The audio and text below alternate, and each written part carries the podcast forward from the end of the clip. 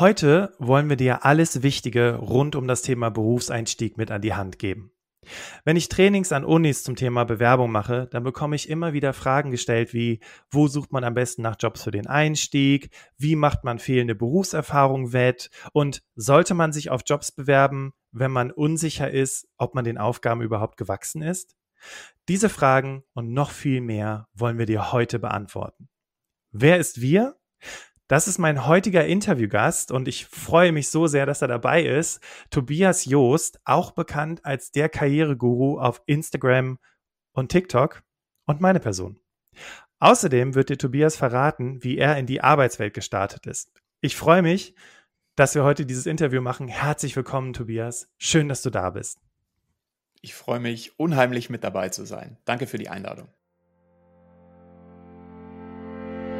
Herzlich willkommen zum Berufsoptimierer Podcast. Der Podcast zu allen Themen rund um Bewerbung und Karriere. Jeden Mittwoch um 6 hörst du die neuesten Insights, die dir dabei helfen, beruflich das nächste Level zu erreichen. Bastian Hughes ist Business- und Karrierecoach und gemeinsam mit dem Team von Berufsoptimierer unterstützt er dich dabei, dein berufliches und persönliches Potenzial zu entfalten, damit du mit dem erfolgreich bist, was dir am meisten Spaß macht. Wir freuen uns auf die heutige Folge und sagen danke, dass du dabei bist.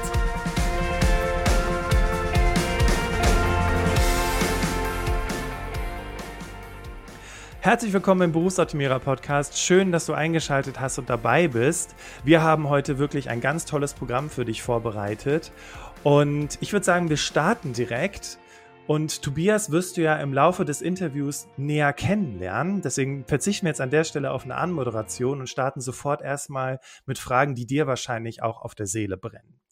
Tobias, wenn du dein jüngeres Ich treffen könntest, dein jüngeres Ich, das quasi nach dem Studium ganz am Anfang der Karriere stand, was würdest du deinem jüngeren Ich mit deinem heutigen Wissen raten?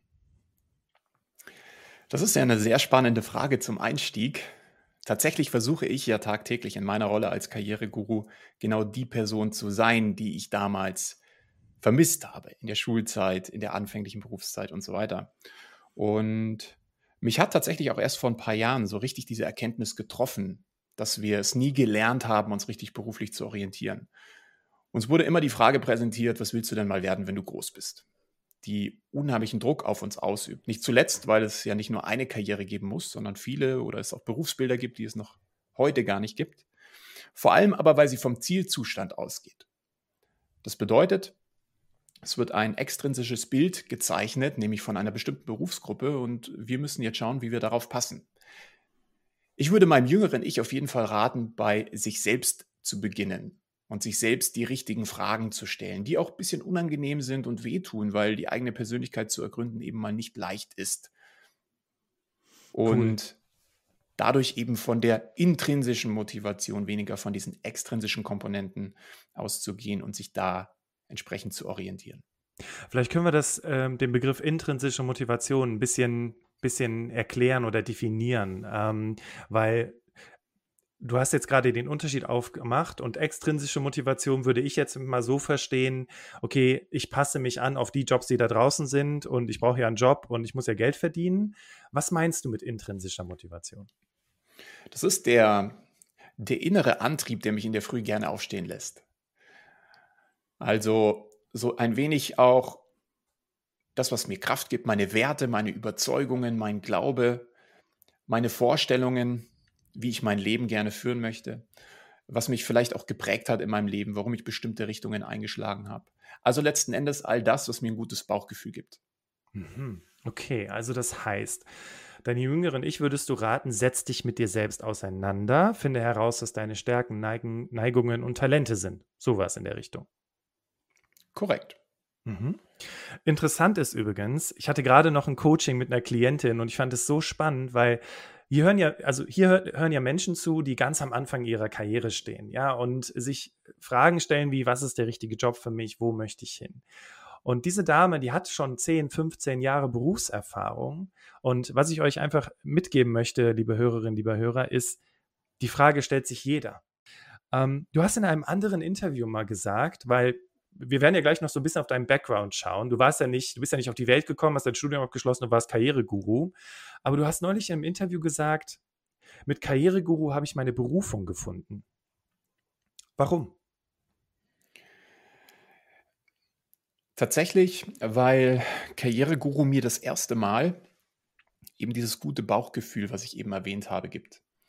Äh, zuvor hatte ich immer das Gefühl, ich war so ein rastloser, getriebener, ähm, der sich eben versucht hat, an diesen extrinsischen Motivatoren festzuhalten. Also Berufsbilder auszuwählen oder Dinge nachzugehen, die vermeintlich richtig waren, weil mir das mein Umfeld oder so skizziert hat und das scheinbar die Norm ist. Und ich dann aber tatsächlich irgendwann gemerkt habe, Mensch, das lässt mich aber in der Früh nicht gerne aufstehen. Und dann habe ich begonnen, mal so ein bisschen zu reflektieren und mir eben diese großen Fragen zu stellen. Was motiviert mich? Äh, was ist meine berufliche Vision? Was ist der Fußabdruck, den ich mal hier in der Berufswelt hinterlassen möchte? Was ist das, was man mir nachsagen soll, wenn ich mal nicht mehr bin? Was würde ich bereuen, es nicht getan zu haben? Und diese Fragen waren natürlich super schwer zu beantworten. Und das geht auch nur über Zeit und in vielen Gesprächen auch mit anderen Leuten. Aber ähm, das hat mir letzten Endes dann das Fundament ermöglicht, nun endlich die Person zu sein, die ich sein möchte, die beste Version von mir selbst und die eben keine extrinsische Motivation, großartig Geld, klar, das ist ein Hygienefaktor, aber Geld und, und, Anerkennung und so weiter benötigt, sondern tatsächlich einfach sich moralisch selbst jeden Tag treu bleiben kann und seine Erfüllung gefunden hat. Es ist total interessant, wie du das gerade skizzierst, weil ganz kurz ein bisschen was zu deinem Background. Du bist ja relativ früh in der Startup-Welt gestartet. Ne? Ich glaube, Fuji war dein erstes Startup mit den, ja. mit den Obstkörben. Ne? Äh, können wir ja gleich noch ein bisschen näher drauf eingehen. Ähm, jetzt, wenn man mit seinem Studium fertig ist, dann klar, es gibt immer mehr Menschen, die sich mit der Frage auseinandersetzen, soll ich vielleicht selber was gründen oder soll ich in den Job starten? Mit dem, was du jetzt gerade sagtest, mit dem rastlos, mit dem Getriebensein, wie bist du damals an die, an die Jobsuche rangegangen? Weil ne, du bist schlussendlich, hast du selber gegründet, aber nimm uns doch nochmal zurück in diese Zeit, als du da nach dem Studium warst, eben dein jüngeres Ich, keine Ahnung, wo es hingehen soll, auch noch nicht dieses Wissen, was kann ich überhaupt, was sind meine Neigungen? Wie ist dieser, dieser, dieser, dieser, hm, dieser Entwicklung passiert? Hm. Also rückblickend lässt sich das ja alles immer mit so einem ja. Schmunzeln betrachten. Damals war das sicherlich nicht so einfach. Ja, also ich habe nach der Grundschule, weiß ich noch, die Hauptschule leider einmal machen müssen, denn ich habe irgendwie den Schnitt um eine Note verpasst, auf die Realschule zu gehen. Das war erst ein erster Dämpfer und ich dachte mir, Mensch, bin ich jetzt zu dumm dafür. Ähm, das hat mich richtig gewurmt, habe dann irgendwie ein Jahr Hauptschule gemacht, konnte dann auf die Realschule gehen, wusste danach aber eben nach der mittleren Reife auch nicht, was ich machen soll. Habe dann das Fachabitur gemacht, weil ich einfach die erste Person in meiner Familie sein wollte, die einen höheren Abschluss als den, den Abschluss der mittleren Reife hat, sein wollte. Und danach habe ich dann noch das Studium draufgesetzt, weil ich immer noch nicht klar war. Also es war alles so ein bisschen lost.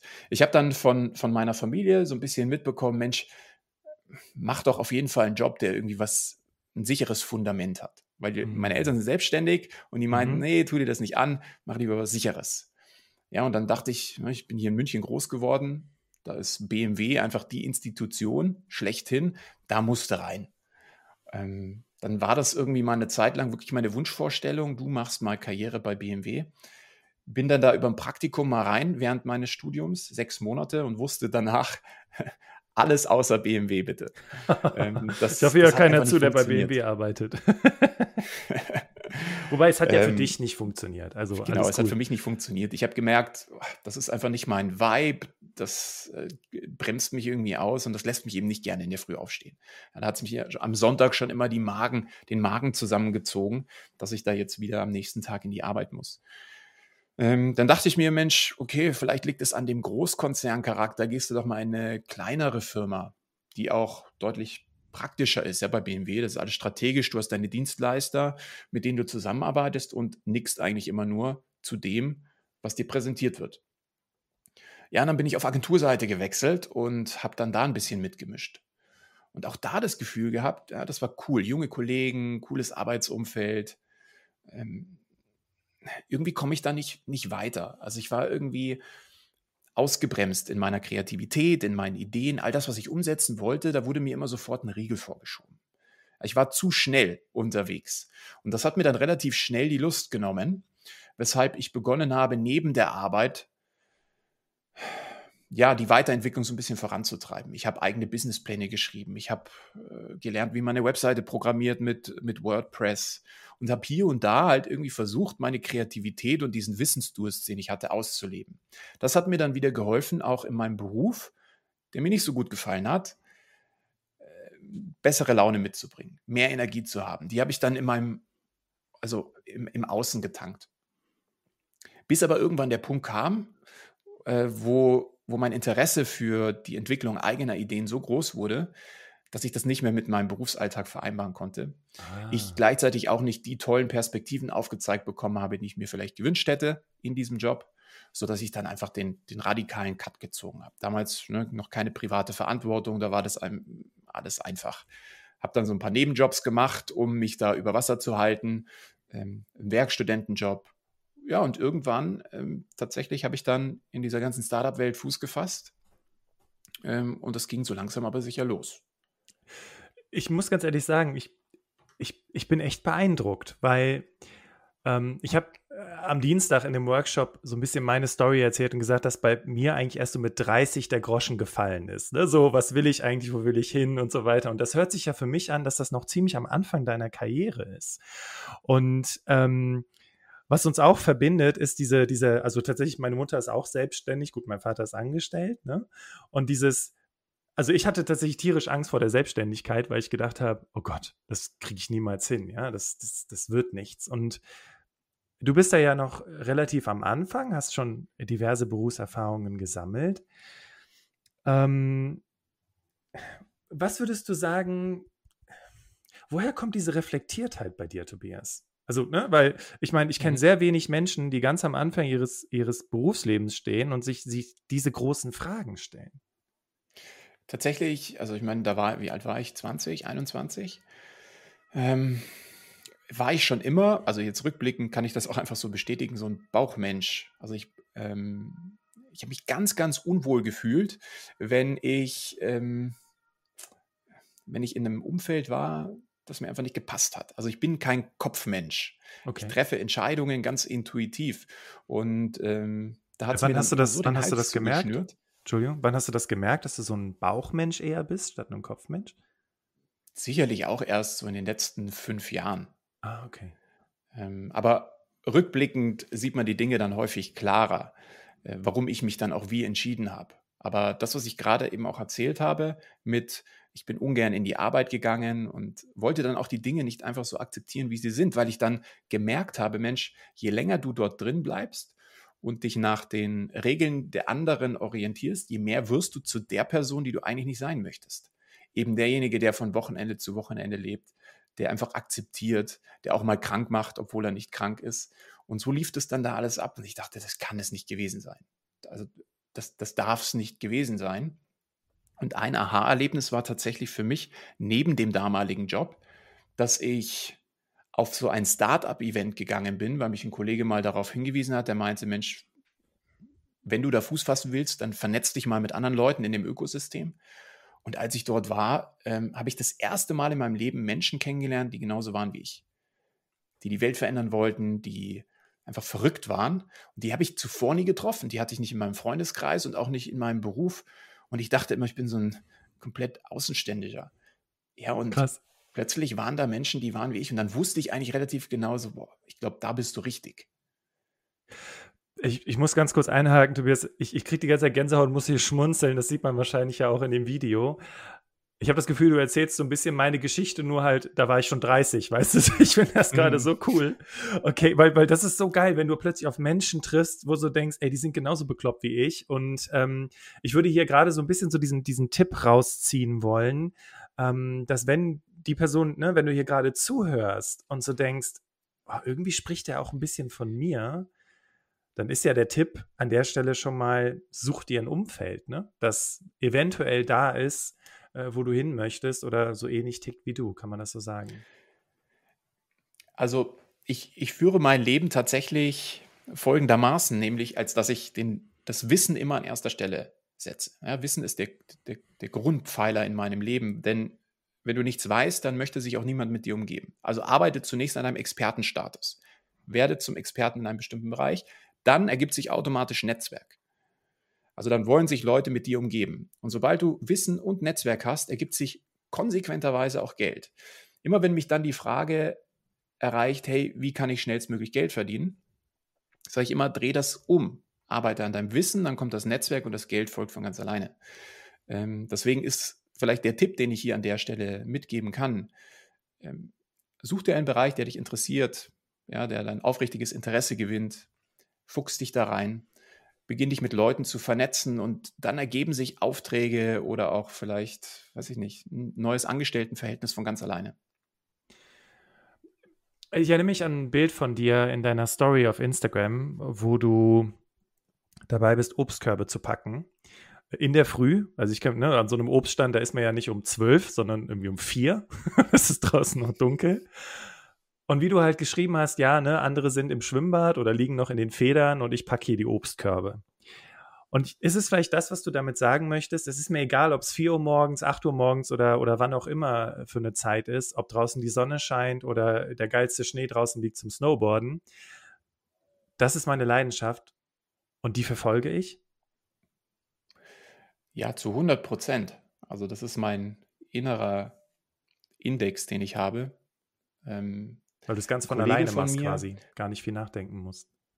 Ja, genau. Ähm, ich habe das sogar noch in einer ganz extremen Ausprägung, als dass ich irgendwie diesen Kopfschüttelindex für mich habe. Ähm, das heißt, immer dann, wenn Leute den Kopf schütteln und sagen, ey, was machst du da eigentlich? Das wird ja niemals erfolgreich, dann weiß ich, ich mache irgendwas richtig, weil sich keiner traut, da reinzugehen. Ähm, das, das bestätigt dann immer so auch ein bisschen meine, meine Leidenschaft. Also reine Leidenschaft ähm, ist niemals die Basis, aber ich sage, die Leidenschaft überwiegt zu zwei Dritteln und dann gibt es noch dieses ein Drittel Rationale, das ich natürlich in irgendeiner Art und Weise schon auch für mich ergründen muss als dass ich dann all in gehe und in diesen Bereich eintauche. Was ich zu der Frage von vorhin aber noch ergänzen möchte, ist, dass sicherlich vielleicht auch viele Hörerinnen und Hörer hier an so einem Punkt sind, wo sie sich unwohl fühlen in ihrem Beruf. Du hast ja vorhin gesagt, ne, du steckst vielleicht zehn Jahre irgendwo drin. Viele auch aus meiner Community haben das. Ne, mit 35 sowas, jetzt will ich endlich mal den richtigen Job. Dann tun sich ganz viele Menschen schwer, irgendwie ins Tun zu kommen, ne? weil sie nicht wissen, ja, was ist denn jetzt der richtige Beruf? Wir haben vorhin gelernt, naja, setz dich mit dir und deiner Persönlichkeit auseinander. Und dann ist es aber auch wirklich wichtig, dass diese Gleichung aufgeht, dass Veränderung passiert. Brauchst du eben nicht nur ein Frustrationspotenzial, das groß genug ist, sondern du musst an deiner eigenen Upside arbeiten. Das ist die zweite wichtige Komponente in der Gleichung.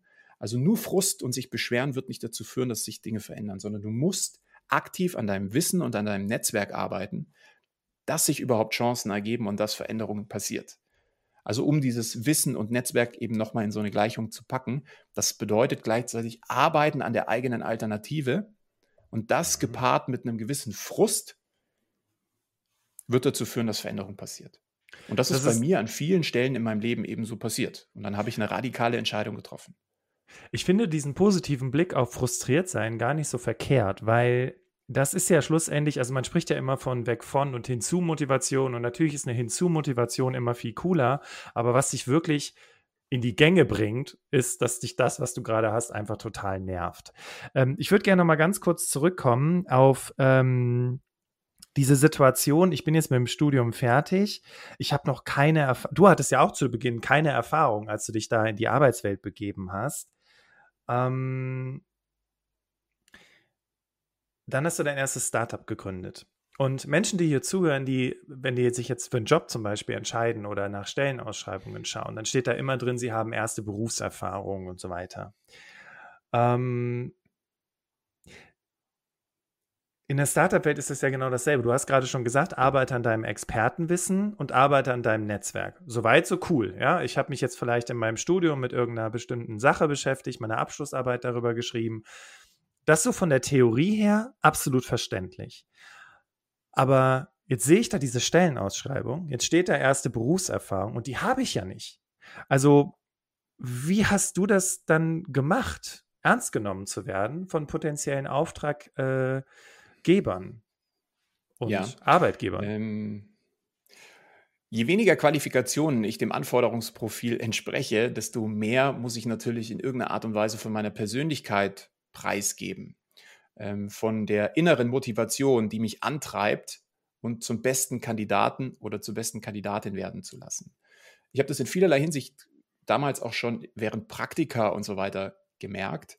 Nicht zuletzt aber dann natürlich in der Selbstständigkeit, wie wichtig die eigene Geschichte ist und das, was ich erzähle und das, was ich vorhabe, wie der Arbeitgeber von mir profitiert. Der stellt sich natürlich immer die Frage, what's in it for me? Ist jetzt nicht die Wohlfahrt und schenkt Kohle her. Ähm, und auch niemals damit zu argumentieren, was ich bereits in der Vergangenheit geleistet habe, als ich also an Erfahrungen habe, sondern was ich in der Zukunft an Wert stiften werde. Also einfach diesen Pitch umzudrehen. Bedingt durch diese Erfahrung natürlich, richtig? Also, Korrekt. Durch die Aber Erfahrung kann ich das bei dir umsetzen, so? Ja, ein Stück weit. Ähm, definitiv. Das muss in irgendeiner Art und Weise mit entweder innerem Antrieb, also Motivation oder Erfahrung untermauert werden. Aber eben den Arbeitgeber nicht zu pitchen, was kostet es dich, mich einzustellen, sondern was kostet es dich, mich nicht einzustellen. Also mit, mit dieser Attitüde auch in so ein Vorstellungsgespräch reinzugehen. Wenn du mich hier gehen lässt, dann verlierst du Kohle. Also immer wieder diese Upside und das aufzuzeigen, wovon jemand profitieren kann, das ist natürlich enorm wichtig und da sind die Qualifikationen häufig gar nicht nur entscheidend, sondern ganz, ganz viel auch, was ich an Charakter mitbringe, an Motivation. Denn ich, ich bringe mal das Beispiel, ne? also die, die, die Note 1, wenn ich in Mathe eine 1 habe und mich damit bewerbe, dann ist die vergleichbar. Die haben im Zweifel zehn andere Kandidaten. Und ich war ja als Arbeitgeber und bin auch heute noch Arbeitgeber und habe hunderte Menschen bereits in meinen Firmen eingestellt. Ich habe immer das größte Augenmerk auf diejenigen gelegt, die es gewusst haben, so ihre Einzigartigkeit herauszustellen. Eben nicht mit Noten, weil die vergleichbar sind, sondern wirklich mit ihrer eigenen Geschichte. Also sobald ich irgendwo eine gewisse Art von Motivation gespürt habe, war meine Aufmerksamkeit und mein Interesse für den Kandidaten deutlich größer, als wenn mich jemand nur rein fachlich gecatcht hat.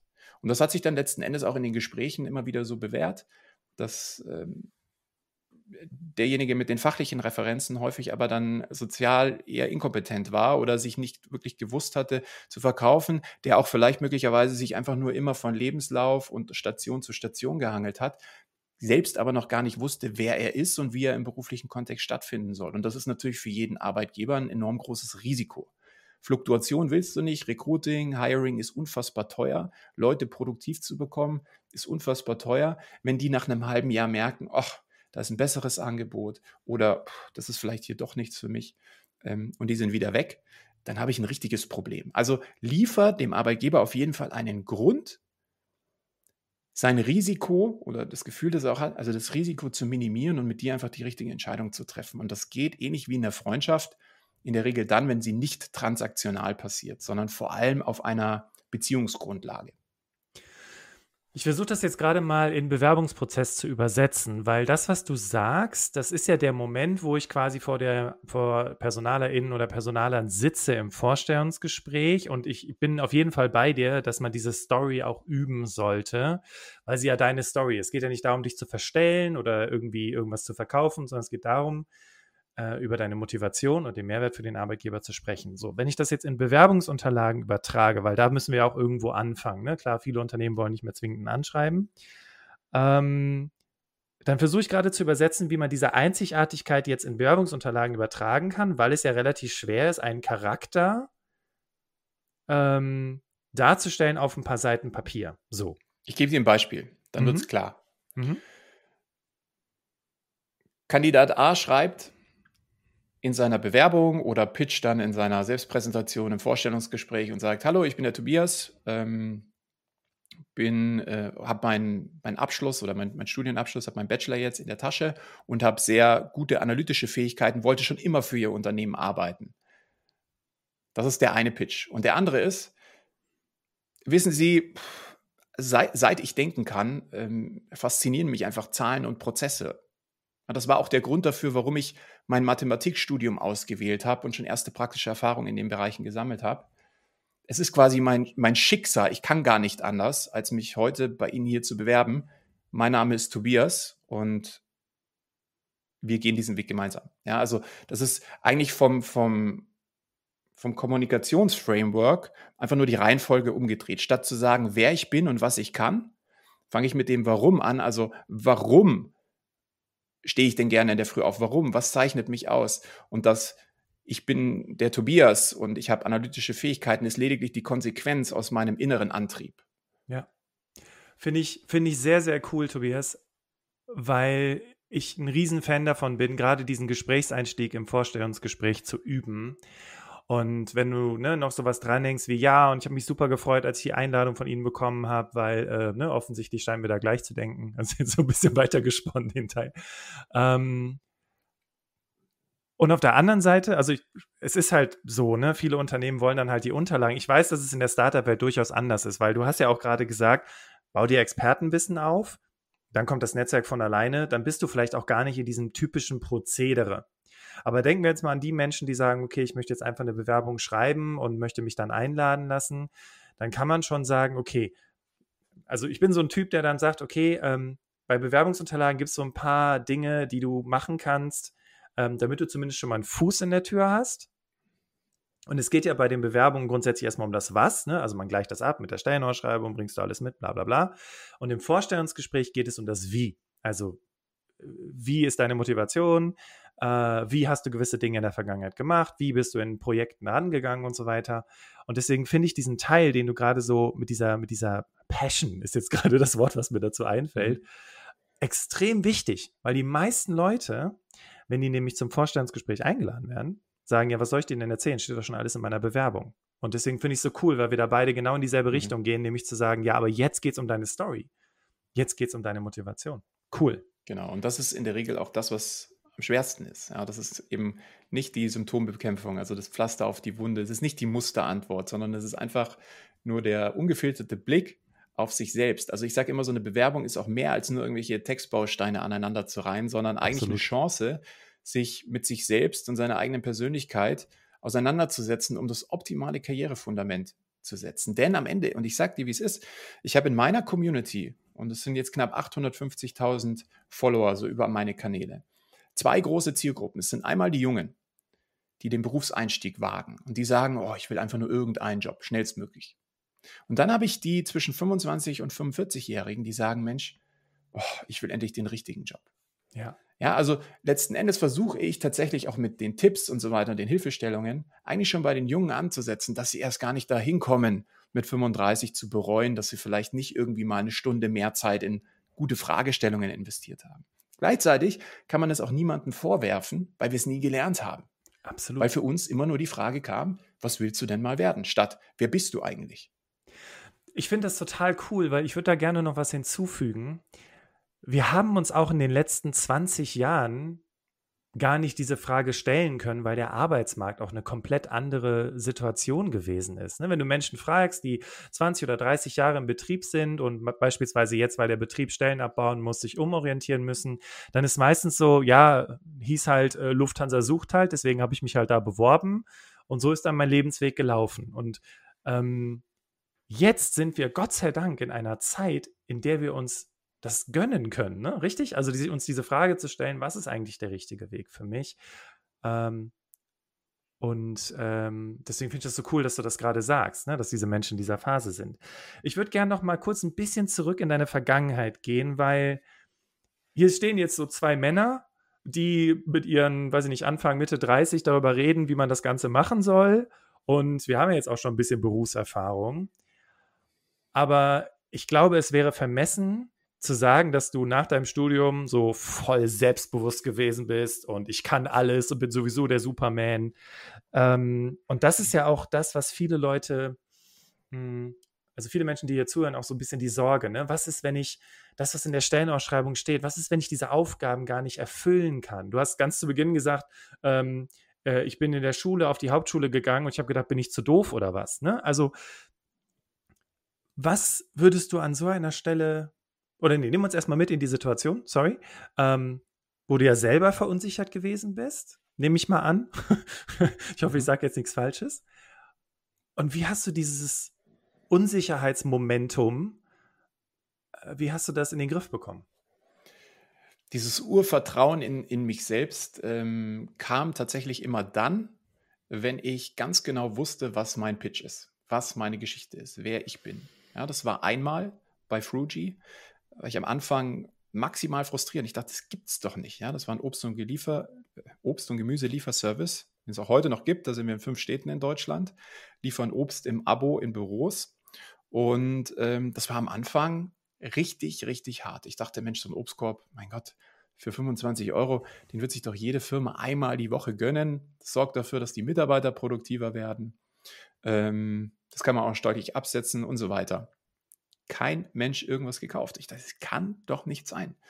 Ähm, weil die Office Manager und die Office Managerinnen irgendwie gesagt haben, naja, da kann ich ja auch in der Zeit zum Discounter gehen und da kriege ich es günstiger und ich habe auch noch bezahlte Arbeitszeit, die ich irgendwie mir quasi ein Stück weit frei nehme. Und das willst du mir jetzt alles nehmen, indem du mir den perfekten Obstkorb dahinstellst. Ja, und dann bin ich echt äh, wie so gegen eine Wand. Ich war total verzweifelt. Und irgendwann ist aber der Groschen gefallen. Das waren dann glückliche Umstände, beziehungsweise einfach auch erzwungenes Glück, als dass ich irgendwann diesen Aha-Moment hatte, nee, unser Obst ist nicht nur gesund, bei Obst hat sonst kein Abgrenzungsmerkmal, schaut alles gleich aus und es ist gesund, sondern wer Obst bei Fruji bestellt, der ist cool. Das ist cool. Das hat einen, ne, einen coolen Charakter. Wie das Geil. Ganze entstanden ist, ich bin irgendwann mal um 4.30 Uhr in den Radio gelaufen, ins, ins Radio, weil ich so frustriert war, dass keiner diese Obstkörbe kauft. Und hatte das Glück, dass der Radiomoderator, und das ist der größte Sender hier in München, an dem Tag so ein bisschen erkältet war. Und der war hoch dankbar. Also ich habe echt einfach dort geklingelt und hatte das Glück, dass er sich total gefreut hat und meinte, Mensch, das kommt dir wie gerufen. Und er hatte mich dann in der Show erwähnt, mehrmals, und dann kamen die ersten Kunden. Und dann haben die eine Woche später angerufen und meinten, ähm, pass mal auf, bei uns kommt der Sänger Milo vorbei. Oh Gott. Ist vielleicht krass. dem einen oder anderen Begriff. Ja, auf jeden Fall. Der hätte gerne Obst. Willst du das nicht liefern? Und dann meinte ich, naja, klar, gerne, wenn ich ein Foto bekomme. Geil. Wie dem dann auch ganz genau so war, Foto bekommen und dann wusste ich eben, Mensch, nee, wir liefern Obst an die Stars. Wir sind der Starlieferant. Unser Obst ist cool. Das ist nicht, ja klar, ist es auch gesund, aber unser Obst ist cool. Und mit dieser Story war ich plötzlich mit so einer geschwollenen Brust unterwegs, dass ich wusste, nee, also das ist genau unser Pitch. Ne? Und statt dass wir irgendwie ältere Herrschaften, die nach Rauch stinken und nach Schweiß den Obstkorb reintragen lassen ins Büro an die vornehmlich weibliche Zielgruppe, die Office Managerinnen, waren es bei uns halt irgendwie junge Studenten, ja, die gut drauf waren, die gelächelt haben und, und den Obstkorb reingebracht haben. Und so äh, war unsere Geschichte gefunden. Bei meiner zweiten Firma Hackerbay, äh, das ein Software-Business war, das wir in den USA gegründet haben, war unsere Geschichte dann auch am Anfang total unklar. Irgendwann wussten wir, naja, wir sind diese vier Crazy Germans, so wurden wir damals in den USA genannt. So wir geil. waren eins der wenigen Startups, die eine Finanzierung von Investoren aus USA in dieser frühen Phase bekommen hatten. Wir haben ein Jahr dort gelebt und gearbeitet, kamen zurück nach Deutschland und haben gesagt, naja, einer unserer Investoren ist der Head of Product bei Facebook. Das ist einer, der bei Tesla 2004, als Elon Musk rein ist, schon im Board war. Und dann hatten wir so dieses Mysterium Hacker Bay geschaffen. Und das war unsere Story. Das hat uns auf die Bühnen gebracht. Das hat uns Presse gebracht und letzten Endes auch Kunden. Also, und auch mit Karriereguru wusste ich auch irgendwie, ne? Die Person zu sein, die du nie hattest, das ist meine Story. Und das hat mir immer, immer wenn ich die Geschichte erkannt habe, und mich damit identifizieren konnte, habe ich dieses Urvertrauen bekommen. Das heißt, es ist so wichtig, sich mit sich selbst und diesen Fragen auseinanderzusetzen. Und es dauert einfach. Das dauert, das passiert nicht von jetzt auf gleich. Da muss man Gespräche suchen, da muss man sich irgendwie Input auch von außen holen, offen sein. Und dann stellt sich das schon irgendwann ein. Und dann kann ich mich da auch total selbstbewusst hinstellen. Ohne jetzt in den Monolog zu verfallen, ich möchte noch eine ergänzende Anekdote erzählen.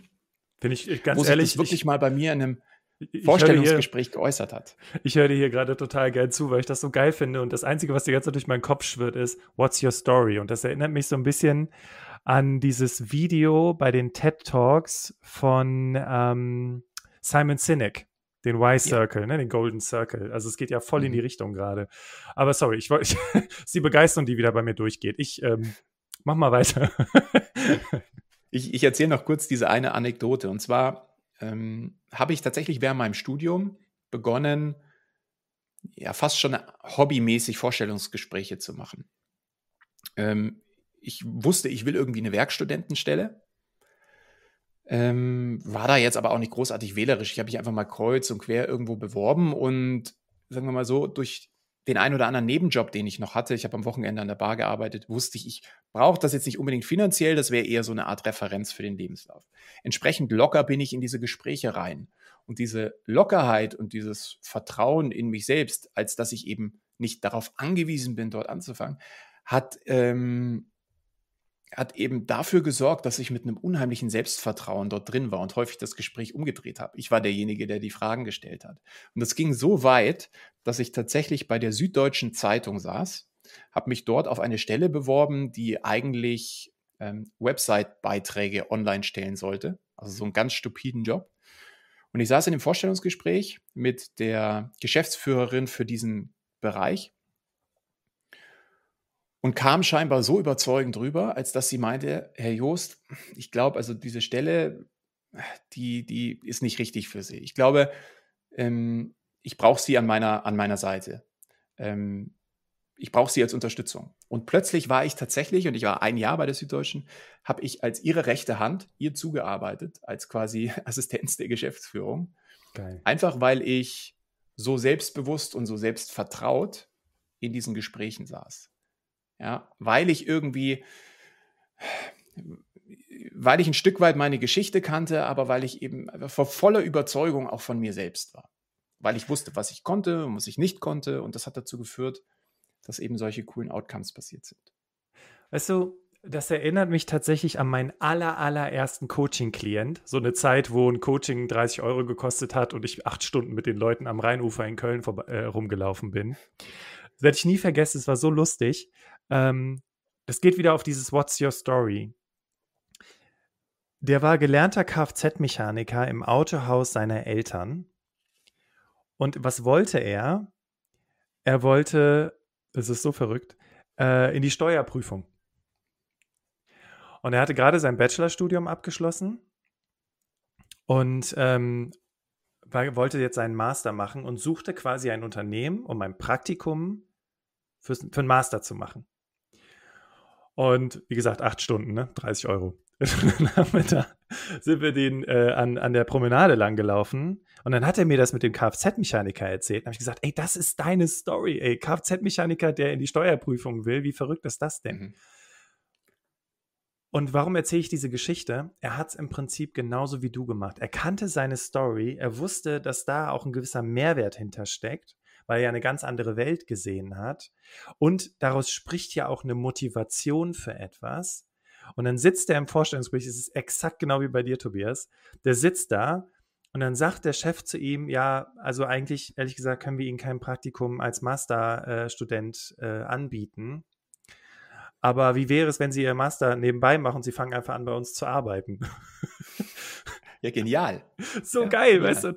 Dies, deswegen. Und ähm, ich würde noch eine andere Sache highlighten, die du gesagt hast, die ich sehr, sehr wichtig fand. Und zwar, als du mit dem Radio damals in Kontakt warst, mit dem Radiomoderator, hast du eine Sache getan, die ich nochmal unterstreichen möchte. Und zwar hast du gedacht, what's in it for me? Okay, ich bringe euch den Obstkorb, gar kein Problem, aber was habe ich davon? Und ich finde, dass das auch nochmal ein ganz wichtiger Aspekt ist, wenn man so durch deine Karriere schaut, dass du für dich auch immer dir die Frage gestellt hast, okay, okay, ich mache das, ich bin bei allem dabei, aber was habe ich davon? Kann man das so bestätigen? Du nickst gerade, dass, dass, das auch immer Definitiv wichtig ist. Definitiv kann man das bestätigen. Ähm, ein mitunter aber genauso wichtiges Framework ist, was habe ich denn überhaupt zu verlieren? Also, was ist meine Downside? Und als ich das erste Mal ins Radio gefahren bin, wo ich eben noch nicht wusste, wie wir, machen die mir überhaupt die Tür auf? Was passiert? Also da bin ich ja nicht rein mit, was habe ich davon? sondern eigentlich relativ selbstlos. Das mhm. kam erst in dem zweiten Gespräch, What's in it for me? Wenn ihr mich jetzt nochmal wollt, dann möchte ich aber auch was. Okay. Im ersten Gespräch, ich kann mich noch bis heute so gut an diese Fahrt dorthin erinnern. Ja, es war 4.30 Uhr, da geht dann die Morning Show los. Bin zuvor noch bei uns im Lager vorbei, in der Großmarkthalle, Obstkorb gepackt, dahin, im Auto, mir gut zuredet. Du, du wirst das, du, das, pack, das packst du, ja. Also wirklich so Affirmations gemacht, mhm. ohne damals zu wissen, was das überhaupt ist. Also einfach vor mir laut ausgesprochen, so, okay, du wirst, du gehst da jetzt rein und du überzeugst die. Ähm, natürlich auch immer vor dem Hintergrund, was hast du eigentlich zu verlieren? Dir macht jemand die Tür nicht auf, nein, dann fährst du wieder, hast immer noch was zu essen auf dem Tisch, allen geht's gut. So, nächster Versuch. Und das hat mir so ein bisschen die Angst genommen, die Dinge in Perspektive zu setzen. So, was ist die Downside? Mein Gott, wenn du eine Absage bekommst, dann bewirb dich halt nochmal woanders. Was hat es vielleicht auch Gutes? Also das Ganze zu reframen. Möglicherweise tun sich dann neue Chancen auf. Ich bin wieder um eine Erkenntnis schlauer. Mhm. das hilft das mir in der Regel der auch bis heute noch. Mhm. Ich bin beispielsweise immer total nervös bei Vorträgen. Aha. Und denke mir jedes Mal aufs Neue, warum tust du dir das eigentlich an? Aber dann denke ich mir auch, warum nicht? Äh, du kennst doch ganz genau das Gefühl, wenn du es dann geschafft hast, wie gut sich das anfühlt. Und du weißt doch auch ganz genau, dass du der absolute Experte bist. Jeder hört dir zu und ähm, möchte wissen, was du zu sagen hast. Und gleichzeitig kannst du dich auch wieder auf den Abend freuen. Du kommst heim, deine Frau ist da, ihr esst gemeinsam, allen geht's gut. Also warum Panik schieben? Und das hilft mir dann häufig in den Momenten auch so wieder ein bisschen zur Ruhe zu finden und in dieses Vertrauen reinzukommen. Ich finde, das war auch jetzt nochmal so eine schöne Kurve zu Unsicherheit. Ne? Also wir sind am Anfang unserer Karriere, wir sind mitten im Job, wir wollen uns verändern, wir spüren diese Unsicherheit, wenn wir uns bewerben, wenn wir uns umschauen. Und ich finde, du hast jetzt nochmal sehr schön skizziert, was ich mit dieser Unsicherheit machen kann. Auf der einen Seite hast du sie begrüßt, ah, hallo Unsicherheit, ne? also was ist das Gute daran, wenn es nicht funktioniert?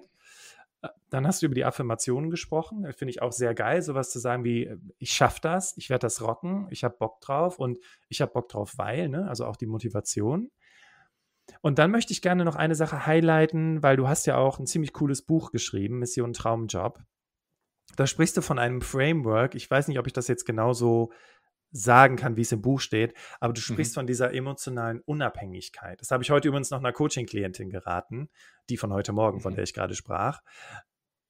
Und zwar sagst du ja da, na klar, wenn du dich auf eine einzige Sache versteifst und sagst, das ist meine einzige Chance, dann machst du dir natürlich auch brutalen Druck. Was ist, was ist, der, was ist der Deal bei diesem Framework äh, emotionale Unabhängigkeit? Vielleicht kannst du das nochmal ein bisschen erklären. Ich habe irgendwann, ähm, als ich meine zweite Firma Hackerbay, die Software-Business hatte, ähm, jetzt letzten Endes dann die Transferleistung auf das, was ich heute mache, gebracht. Nämlich in der Softwareentwicklung ähm, ist es in der Regel dann ist es sinnvoller, auf Daten zu hören und datenbasierte Entscheidungen zu treffen, als auf seine Intuition. Ja, es gibt ganze Teams, die beispielsweise im E-Commerce bei irgendwelchen großen Modefirmen arbeiten, die nur darauf optimieren, die Conversion zu erhöhen. Also, dass wenn jemand sein Kleidungsstück in den Warenkorb gelegt hat, dass der zu einer 0,1% höheren Wahrscheinlichkeit dann am Ende auch kauft, wenn zum Beispiel der Button zwei Zentimeter weiter unten ist und in Rot statt in Grün. Mhm. Und das spielt man dann 10.000 Leuten aus und 10.000 andere bekommen den Button woanders angezeigt und dann sieht man, was besser konvertiert und setzt dann die Pferde darauf und geht dann wieder tiefer rein. Das sorgt dafür, dass man die richtigen Entscheidungen trifft und maximal unemotional ist. Das komplette Gegenteil ist, sich auf seine Intuition zu verlassen. Ja, mir schreiben auch häufig Menschen, die sagen, Mensch, ich habe oh, diesen einen Arbeitgeber, das ist meine Traumstelle, die muss ich bekommen. Die muss ich bekommen. Dann sage ich, ja, perfekt, geil, bewirb dich da drauf, aber mach nicht den Fehler, dich nur darauf zu bewerben, sondern bewirb dich weiter. Selbst wenn du die Einladung zum Vorstellungsgespräch hast, bewirb dich weiter. Selbst wenn dir der Arbeitsvertrag vorliegt und du ihn unterschrieben hast, bewirb dich weiter und mach noch Gespräche. Erst wenn du den ersten Tag dort drin sitzt, kannst du dich so ein Stück weit auch zur Ruhe setzen. Ich habe schon so viel erlebt, ja, äh, gerade bei den aktuellen Umständen. Wer weiß, was da alles passiert. Verträge, die unterschrieben werden und dann doch ungültig werden. Oder dass man sich dann im Vorstellungsgespräch für jeden anderen entscheidet. Und um zu vermeiden, dass man danach in so ein Loch fällt, weil man ja so viel Hoffnung rein projiziert, sollte man einfach schauen, dass man so ein Grundrauschen hat. das nimmt, das nimmt einfach das Risiko raus und erhöht natürlich auch die Chancen, ja, erfolgreich irgendwo beruflich Fuß zu fassen. Vielleicht auch mal Gespräche zu machen, die einen gar nicht so interessieren. Ja, da würden mich wahrscheinlich jetzt alle Arbeitgeber verfluchen, aber tatsächlich, warum sollte ich in etwas gut sein, was ich noch nie geübt habe? Viele nehmen an, okay, ich habe da ein Vorstellungsgespräch, das ist mein erstes Gespräch, das muss sofort passen. Ja, wie soll das denn funktionieren? Mhm ein Fußballer oder eine Fußballerin, die im Champions League-Finale steht, die hat auch 30 Jahre zuvor trainiert, jeden Tag und so weiter, damit sie auf diesen Moment vorbereitet war. Also be bewerbt euch einfach mal auf Stellen, die euch vielleicht nicht so interessieren, macht die Gespräche, nehmt das Gefühl mit, dass ihr da tankt, weil wenn ich etwas gar nicht will, dann bin ich in der Regel auch nicht nervös. Ähm, und nehmt das dann in die richtigen Gespräche mit. Also diese unemotionale, diese unemotionale ist enorm, enorm wichtig, um auch letzten Endes die sich so darzustellen, wie man einfach ist. Ich fand das jetzt nochmal total cool, wie du das ausgeführt hast. Und es gibt ja mehrere solcher Frameworks in deinem Buch Mission Traumjob. Und vielleicht kannst du da noch so ein, zwei Sätze zu sagen und wo man das findet. Das Buch findet man tatsächlich ähm, überall, online, aber auch im Buchhandel. Ist äh, tatsächlich auch ein Spiegel-Bestseller geworden, was mich sehr ehrt. Und das Buch ähm, teilt so ein wenig von meiner Story, gerade im ersten Kapitel, als dass ich eben dem Leser oder der Leserin auch das Gefühl geben möchte, ich bin einer von euch. Ja, ich bin kein zertifizierter Coach und ich bin, kein auch, bin auch kein studierter Personaler, sondern ich komme aus der Praxis. Äh, ich habe selbst viel als Arbeitnehmer in Vorstellungsgesprächen verbracht, aber auch als Arbeitgeber hunderte Gespräche gemacht und komme vor allem aus der Leidenschaft und dem Einsatz, ähm, die Berufswelt eben zu einer besseren und schöneren zu machen. Und gebe ganz viele Frameworks und Tipps, auch ähm, also Mindset-Tipps, aber auch praktikable Tipps, was man vielleicht in der Bewerbung vermeiden sollte oder was man tun sollte, um herauszustechen. Frameworks, um an seiner eigenen Story zu arbeiten, die wir jetzt auch schon ausführlich behandelt haben. All das auf 170 Seiten, das ist, glaube ich, auf jeden Fall ähm, machbar. Nicht allzu harter Content, den kann man nochmal am Wochenende durcharbeiten. Ja. Ja. Ach, cool. Also wir werden natürlich das Buch und auch nochmal alle weiteren Links zu dir in den Show Notes verlinken. Und auch das äh, Video von Simon Sinek könnt ihr euch dann auch nochmal anschauen, weil das ist auch nochmal ein ziemlicher Gamechanger im Ansatz äh, What's Your Story, wenn man so möchte. Tobias, ich gucke hier gerade so auf meinen Zettel und ich fand es so cool, dass wir uns hier austauschen konnten. Und ich hoffe für dich, liebe Hörerinnen, liebe Hörer, war war einiges dabei, wo du sagst so, ja, klar, logisch, ist ja und, und ist auch gar nicht so schwer. Das ist ja auch nochmal so ein Punkt. Ich meine, Tobias ist ja kein Außerirdischer, ne? Also das kannst du auch. Und wenn dir diese Podcast-Folge gefallen hat und du vor allem auch Inspiration mitgenommen hast, wo du denkst, hey, das, das muss ich unbedingt meinen Freunden empfehlen, dann teile doch jetzt am besten diese Podcast-Folge über deinen Podcast-Player. Und ich muss an der Stelle sagen, ich bin unfassbar dankbar für das, was der Tobias hier geteilt hat und ähm, freue mich zu, mitzubekommen, was du daraus machst. Und Tobias wahrscheinlich auch, ne, indem ihr äh, auf seinen Kanälen entsprechend kommentiert. Und danke dir, liebe Hörerinnen, liebe Hörer, dass du bis hierhin beim Podcast-Interview dabei gewesen bist. Und ich habe jetzt noch die famous last words von Tobias für dich. Deswegen verabschiede ich mich an dieser Stelle, sage nochmal Dankeschön und übergebe das letzte Wort an unseren Interviewgast, Tobias Joost, den Karriereguru. Bitteschön. Ja, meine abschließenden Worte ähm, zu dieser Folge sind eigentlich eine kleine Zusammenfassung und ähm, nochmal der Aufruf, eine Bewerbung wirklich als eine einmalige Chance auch zu sehen, das Karrierefundament in die richtige Richtung zu legen, den Kompass richtig auszurichten. Und das geht vor allem dann, wenn man weiß und versteht, wer man selbst ist. Ähm, arbeitet euch in eure eigene Story rein.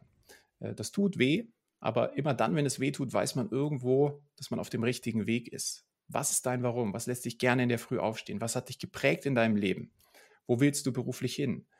Was soll man dir später mal nachsagen? Das sind die Fragen, die ähm, dir helfen werden, deiner Persönlichkeit und dir selbst und dem, wie du im beruflichen Kontext stattfinden sollst, auf den Grund zu gehen.